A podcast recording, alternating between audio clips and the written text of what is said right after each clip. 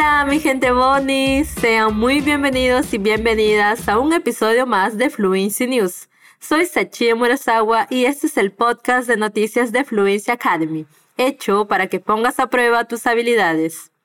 Aquí conmigo tendrás la oportunidad de practicar tus habilidades de escucha y comprensión mientras te mantienes conectado con el mundo.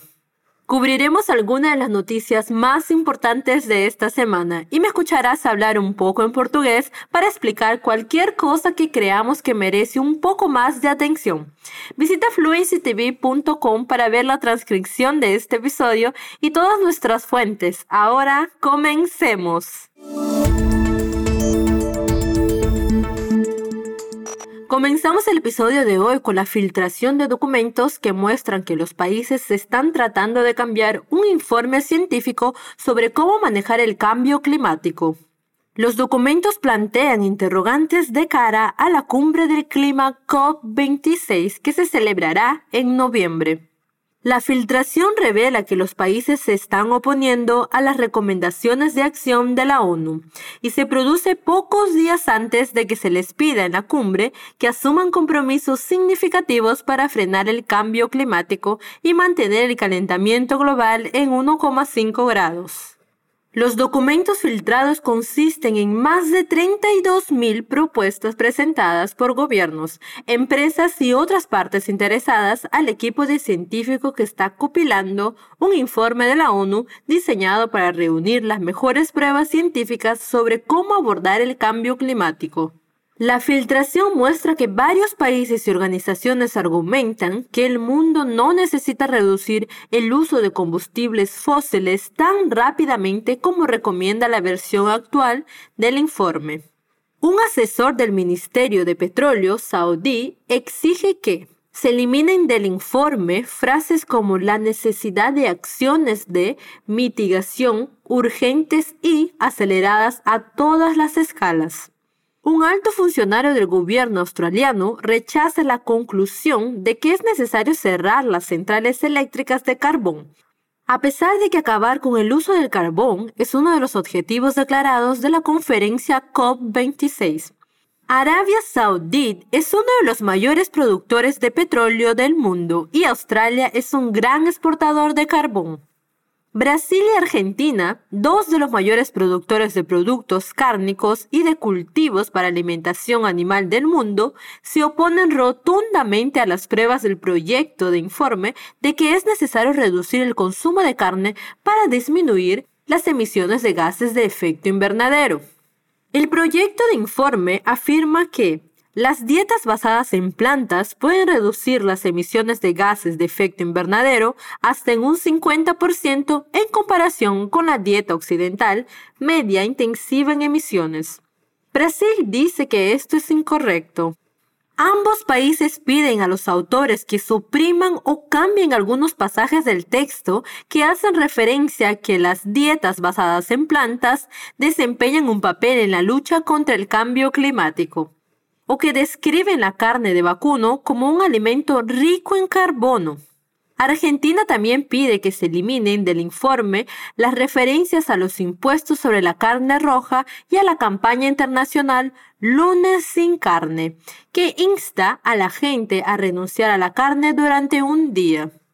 El país sudamericano recomienda evitar la generalización sobre los impactos de las dietas basadas en la carne en las opciones de bajas emisiones de carbono, argumentando que hay pruebas de que las dietas basadas en la carne también pueden reducir las emisiones de carbono. Brasil sostiene que el debate debe centrarse en los niveles de emisiones de los distintos sistemas de producción y no en los tipos de alimentos. La profesora Corinne Le de la Universidad de East Anglia, una destacada científica del clima que ha ayudado a elaborar tres importantes informes para el IPCE, el grupo intergubernamental de expertos sobre el cambio climático, no tiene dudas sobre la imparcialidad de los informes del IPCC afirma que todos los comentarios se juzgan exclusivamente en función de las pruebas científicas, independientemente de su procedencia. No hay absolutamente ninguna presión sobre los científicos para que acepten los comentarios, dijo a la BBC. Si los comentarios son de presión, si no están justificados por la ciencia, no se integrarán en los informes del IPCC. Dice que es importante que expertos de todo tipo, incluidos los gobiernos, tengan la oportunidad de revisar la ciencia. Cuanto más se examinen los informes, dice la profesora Le más sólidas van a ser las pruebas al final porque los argumentos se presentan y articulan de una manera que se apoya en la mejor ciencia disponible. Las Naciones Unidas fueron galardonadas con el Premio Nobel en 2007 por el trabajo del IPCC sobre la ciencia del clima y el papel crucial que ha desempeñado en la lucha contra el cambio climático. Essa notícia fala sobre a filtração de documentos. Mas você sabe o que significa filtração? Em espanhol, para falar de vazamento de documentos ou informação, dizemos filtrar, filtração. Outra questão de vocabulário bem bacana aparece na seguinte frase: Es necesario reducir el consumo de carne para disminuir las emisiones de gases de efecto invernadero. Aqui ele fala do efecto invernadero, que significa efeito estufa.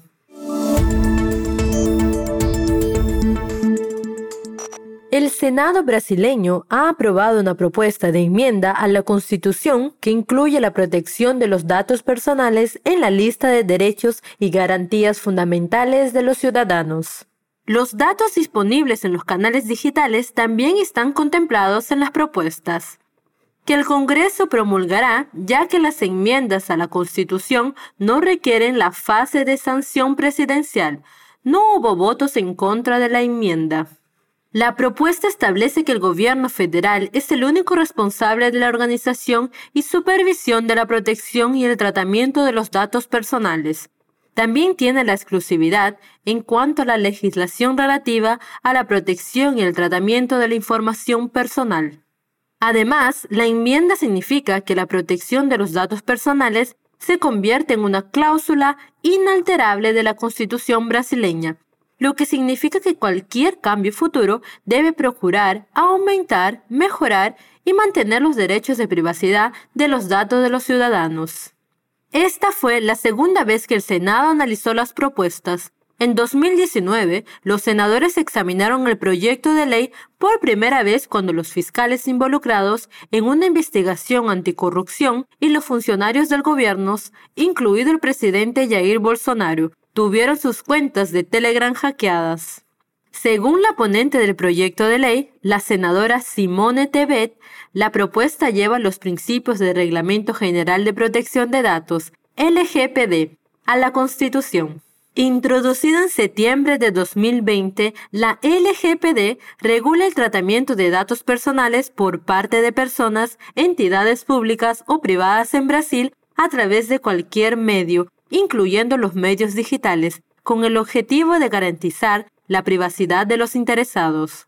Una encuesta realizada por el Instituto Datafolia mostró que los brasileños están preocupados por la seguridad de sus datos. Alrededor del 92% de los usuarios de servicios digitales dijeron que son conscientes de que las empresas retienen su información en algún grado.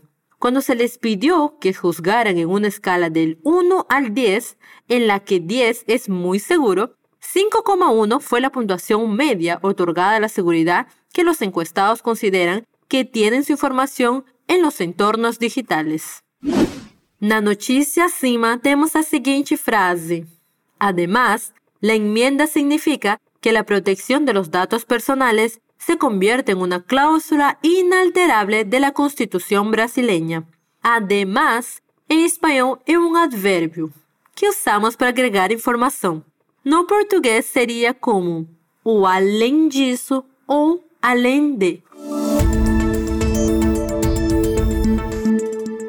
Las Fuerzas Armadas de Seguridad de Colombia han capturado a Darío Antonio Úsuga, el narcotraficante más buscado del país. Más conocido como Otoniel, el líder del clan del Golfo, fue capturado el sábado en una zona rural de la región de Urabá. El presidente Iván Duque calificó la captura de Otoniel como una victoria, comparándola con el arresto hace tres décadas del notorio capo colombiano de la droga Pablo Escobar. Este es el mayor golpe contra el narcotráfico en nuestro país en este siglo, dijo Duque durante una conferencia de prensa. Este golpe solo es comparable con la caída de Pablo Escobar en los años 90. El presidente colombiano dijo que su gobierno estaba trabajando en la extradición de Otoniel, muy probablemente a Estados Unidos, donde fue acusado por primera vez en 2009 en un tribunal federal de Manhattan por cargos de narcotráfico. El hombre, de 50 años, también se enfrenta a cargos penales en Brooklyn y Miami, en Estados Unidos, por operar empresas criminales continuas, participar en conspiraciones de tráfico internacional de cocaína y utilizar armas de fuego para promover delitos de tráfico de drogas. Las autoridades llevan años buscando a Otoniel. Colombia había ofrecido una recompensa de hasta 800 mil dólares por información que condujera a su captura, mientras que Estados Unidos había puesto una recompensa de 5 millones de dólares por su cabeza. Duque dijo que la detención de Otoniel marca el fin del clan del Golfo, pero los analistas y los grupos de derechos humanos temen que la medida pueda dar lugar a más violencia en un momento en el que se agravan los enfrentamientos entre grupos armados. Cuando el jefe de una organización, un capo, es derrocado, hay una docena de subordinados dispuestos a ocupar su lugar, y no me cabe duda de que lo mismo ocurrirá con Otoniel dijo Sergio Guzmán, director de Columbia Risk Analysts.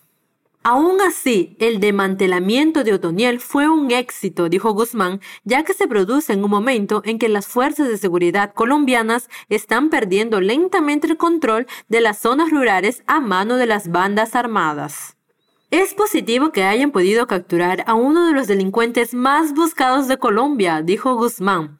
No lo acribillaron, no lo bombardearon. Esto significa que hubo inteligencia, que hubo infiltración.